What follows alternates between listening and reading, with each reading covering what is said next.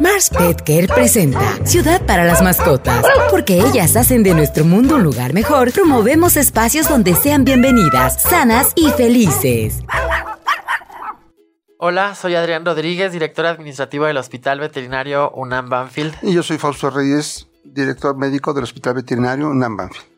Bueno, pues eh, yo hace poco adopté un gato y siempre hemos tenido como estas dudas, a veces los que nunca hemos tenido un gato, si los gatos deben de ser igual que los perros para ir al veterinario, las frecuencias. Y bueno, pues justo hablando con los médicos del Hospital Veterinario UNAM Banfield, pues ellos me aclararon que sí que las visitas de nuestro gato a la clínica veterinaria para consultas deben de ser periódicas, deben de ser constantes, igual que con los perros, al menos dos veces al año. Eh, yo creo que debieran ser un poquito más frecuentes que dos veces al año. Eh, eso yo creo que es lo mínimo, sobre todo entendiendo que los gatos a veces esconden algunos de los signos que los afectan, ¿no? O que, o, que no nos avisan más eh, de manera mucho más evidente que están enfermos. De esta manera, pues yo creo que así el gato va a gozar de una mejor salud, su vida va a ser más larga, más feliz y más saludable y podremos detectar problemas a tiempo. Eh, aquí no sé que nos puedas comentar un poco más, Fausto, sobre qué debemos hacer para las consultas con nuestro gato. Bueno, hay que, hay que recordar un punto importante que cuando vamos a tener o tenemos nuestro gato, siempre es concertar una cita para que se nos pueda recibir con tiempo y forma con nuestro gato, y más si es la primera visita, porque eso va a establecer una relación de confianza del gato con el hospital, con la clínica y con el equipo veterinario es un punto tal vez importante que tenemos que tomar en consideración. Ya cuando el gato está con nosotros, al igual que lo hacemos con otras especies, específicamente el perro, que sería nuestro referente, es se hace un examen físico completo. Es de arriba abajo, de adelante hacia atrás, revisando todos órganos, aparatos, sistemas que como veterinarios podemos revisar, ¿no? Desde el pelo, cómo llega el ejemplar, su peso, condición corporal, hasta detalles más, más específicos como qué sentimos cuando palpamos el abdomen, si hay algo raro, extraño, si sus ganglios linfáticos están inflamados o no. Todo ese tipo de, de aparatos, órganos y sistemas tienen que ser evaluados. Si se detecta algún cambio o algo que no sea normal dentro de este examen físico, se pueden utilizar exámenes físicos complementarios como oftalmológico, dermatológico, ortopédico, neurológico, etc. Esto ya nos va a dar una pauta para poder determinar si nuestro gato está sano o con otro, otro problema y de ahí entonces si tenemos otro problema poder determinar cuáles son los métodos diagnósticos para poderlo hacer que es importante que el público lo entienda. Pruebas de laboratorio se necesitan forzosamente en, nuestros animales cuando van al médico veterinario porque eso nos va a poder ayudar a determinar de forma perfecta un diagnóstico.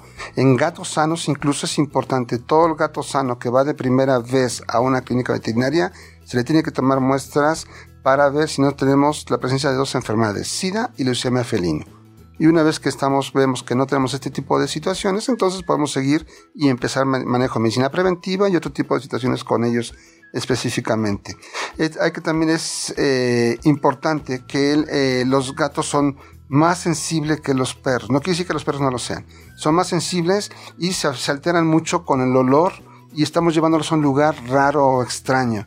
Entonces es importante que el gato se adecue y muchas veces podemos llegar a mencionar para el propietario que utilice algunos trucos para que sea mucho más sencillo para el, para el propietario y para el veterinario tener un gatito o un gato adulto en consulta.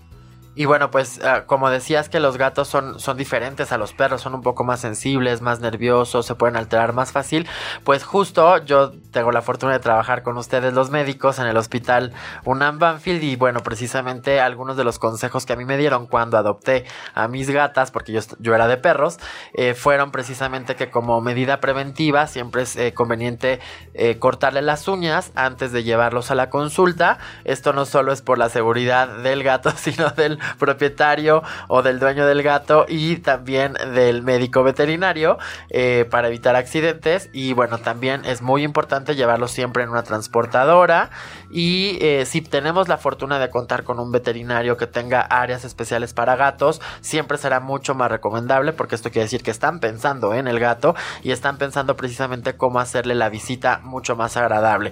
Ellos normalmente se fijan que sean espacios menos ruidosos alejados del resto de los consultorios o de los otros eh, de las otras especies como los perros. Y también a veces bueno pues los médicos veterinarios cuentan con algunos juguetes feromonas productos que nos ayudan a que la visita sea mucho mejor.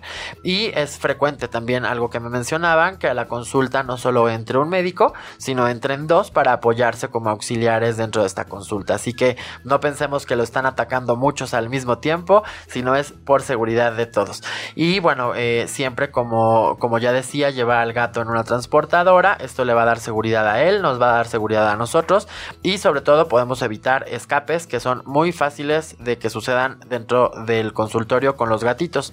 Eh, nosotros estar tranquilos, eso fue lo primero que me dijeron cuando tú visites al médico con tus gatos, siempre estate muy tranquilo, esto le va a transmitir calma también a tu gato y algo que a veces se nos olvida que es premiar y reforzar el comportamiento positivo a nuestros gatos cuando ya visitamos al veterinario y todo salió bien, darle un premio para que él o ella vean que lo hicieron bien y que las siguientes visitas van a ser igual de agradables para los gatos. Así es, y aquí eh, como propietarios hay que tomar en consideración que los gatos no siempre nos muestran signos de enfermedad y entonces si el simple hecho de estarlos observando cuando son nuestros gatos nos va a poder dar la oportunidad de determinar cuándo hay algo que se sale de lo habitual con ellos y entonces poder tomar la previsión de que pueda ser revisado por nuestro médico veterinario.